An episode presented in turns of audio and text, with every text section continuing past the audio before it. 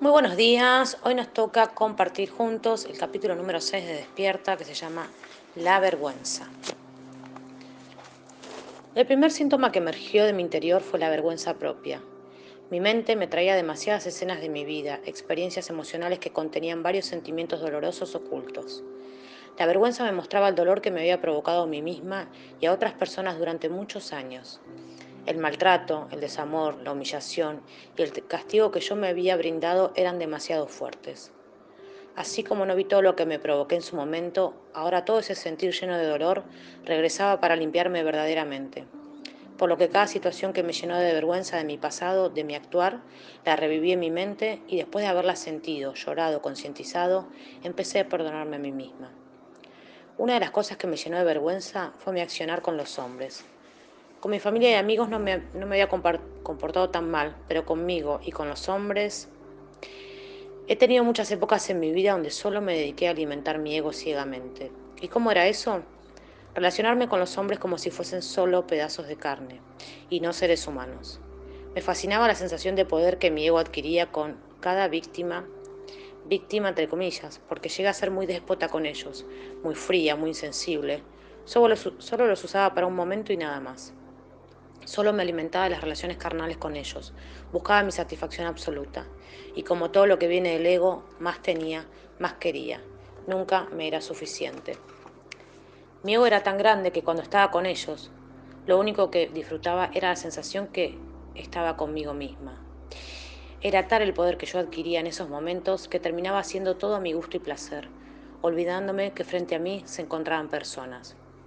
Y esa sed total que tenía para calmar mi ego y el gran desinterés por esos hombres que tenía delante de mí fue la primera y gran sensación de vergüenza propia que me inundó en el comienzo de mi proceso, de mi viaje hacia el interior. Por lo que comencé a recorrer la mayor cantidad que pude de esos recuerdos y con mucho esfuerzo comenzaba a perdonarme a mí misma. Luego vendrían las ganas de ir a pedir perdón a varios de ellos, por más años que ya habían pasado. Mi proceso era verdadero y sincero, por lo tanto, para terminar de erradicar todas, las sombras dentro de mí, también debía hacer frente a todas las personas que yo necesitaba ir a pedir perdón. Para ese entonces comenzaba a sentir un gran desamor hacia mi persona. No me valoraba, no me respetaba, no encontraba virtudes en mí, no había conexión conmigo misma. En síntesis, no me quería ni me aceptaba de ninguna manera. En medio de esta sensación de vacío que estaba sintiendo, una persona, como si fuese un mensajero del universo, puso en mis manos una herramienta muy valiosa para ese justo momento que vivía. Otro libro maravilloso llegaba a mí como parte de la ayuda que necesitaba. Esa ayuda fue El camino hacia el amor, de Deepak Chopra. Este gran libro describe las distintas etapas del amor, las mismas etapas que componen el amor en pareja. Pero este libro en particular describe las distintas etapas del amor, pero hacia uno mismo.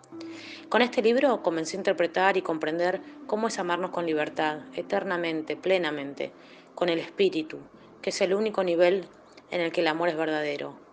Es ese amor el que nos señala el camino que conduce a una vida llena de pasión, significado y comprensión, a una vida llena de amor y plenitud.